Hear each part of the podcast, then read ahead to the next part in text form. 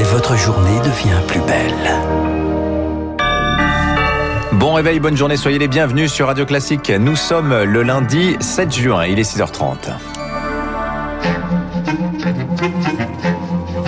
6h30, 9h, la matinale de Radio Classique avec Dimitri Pavlenko. Et à la une ce matin, direction le sud-ouest pour ouvrir ce journal Marc Bourreau. Dépistage tous azimuts dans les Landes pour stopper la progression du variant indien. Une trentaine de cas avérés ce week-end, 20 autres considérés comme suspects. Le mutant indien, aussi appelé Delta, vient jouer les troubles faits dans le département à deux jours maintenant d'une nouvelle étape du déconfinement.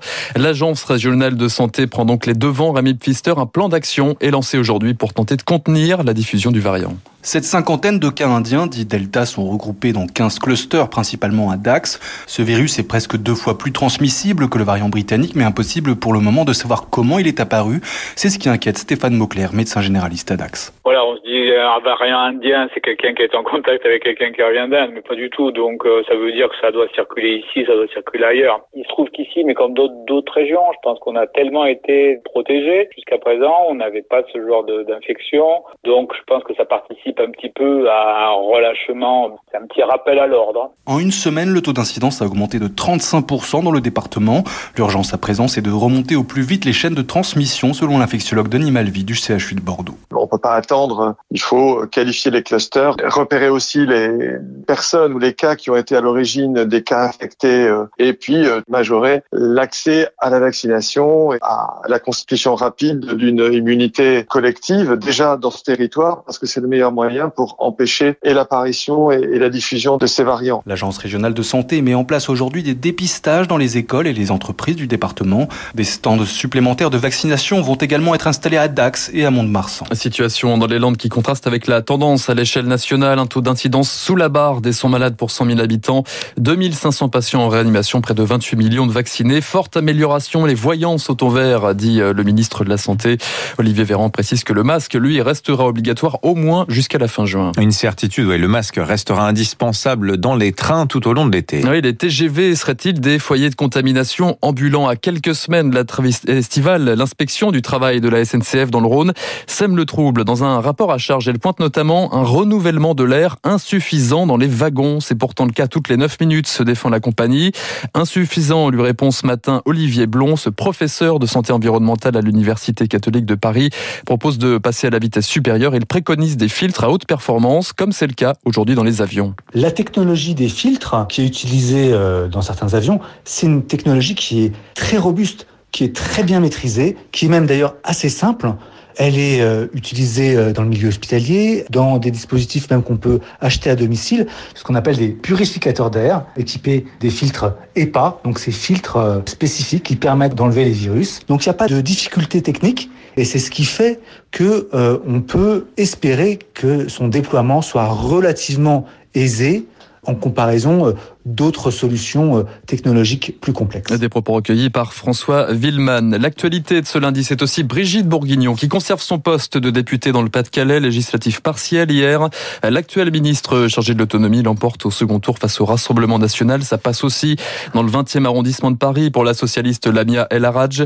Pour Sophie Métadier, soutenue par l'UDI, les Républicains et l'REM en Indre-et-Loire. Le LR Victor Abert Dassault succède lui à son oncle Olivier Dassault dans la première circonscription de l'Oise. Il est 6h33. Jean-Luc Mélenchon crée la polémique après ses propos sur la présidentielle. Le patron des Insoumis estime qu'un grave accident ou un meurtre pourrait bien se produire dans la dernière semaine de la campagne. C'est écrit d'avance pour montrer du doigt les musulmans et inventer une guerre civile, disait-il hier chez nos confrères de Radio France, en prenant pour référence Mohamed Merah, inadmissible pour Latifa Ibn Zaten, dont le fils militaire avait été tué, avait été tué par le terroriste en 2012. On y revient dans le journal de 7 heures.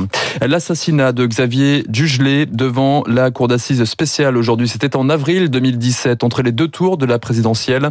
Un policier était tué par un djihadiste sur l'avenue des Champs-Élysées à Paris. L'assaillant était ensuite abattu. Aujourd'hui, quatre hommes sont à la barre. L'un d'entre eux est jugé pour association de malfaiteurs terroristes. le meurtre de Xavier Jugelet, il faisait partie de ces graves incidents hein, qui étaient évoqués justement hier par Jean-Luc Mélenchon. À l'étranger, le chef fanatique, fanatique pardon, de Boko Haram est mort. Abou Bakar Sheko se serait suicidé à l'issue de combats dans son fief au nord nord du Nigeria, chef sanguinaire. Il avait gagné l'attention du monde entier avec l'enlèvement, rappelez-vous, de 300 adolescentes à Chibok. C'était en 2014.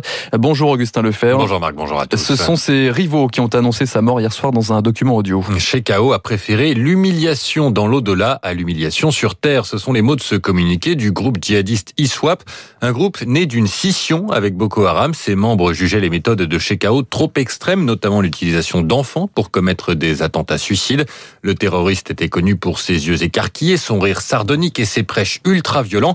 Il avait pris la tête de l'organisation en 2010 et l'avait fait connaître en 2014 avec cet enlèvement qui avait provoqué le mouvement Bring Back Our Girls.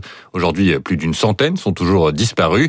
Shekau a déjà été annoncé mort à plusieurs reprises. L'armée nigériane enquête.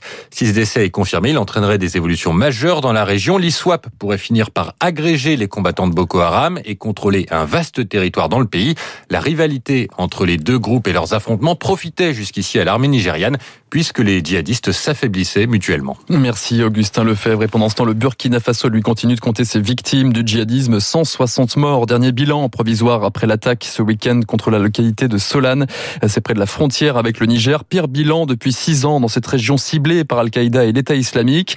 Sauf que cette fois, les assaillants s'en sont pris un village protégé par les membres d'un groupe d'autodéfense auxiliaire des forces de sécurité burkinabé. Une sévère mise en garde selon Niagale Bagayoko, présidente de l'African Security Sector Network. Il s'agit euh, d'un message visant à terroriser les populations afin qu'elles ne coopèrent pas avec l'État dans la lutte contre les groupes djihadistes. Les victimes hein, vont de 8 mois à 45 ans ce ne sont pas que euh, les volontaires pour la défense de la patrie qui sont ciblés, mais également leurs familles et les communautés euh, qu'ils sont euh, appelés à défendre. Hein. Propos recueillis par Marc Tédé. Notez que Jean-Yves Le Drian, le ministre des Affaires étrangères, est attendu au Burkina Faso dans la semaine. Merci Marc Bourreau. Vous revenez tout à l'heure à 7h30. 6h36, le kiosque éco dans un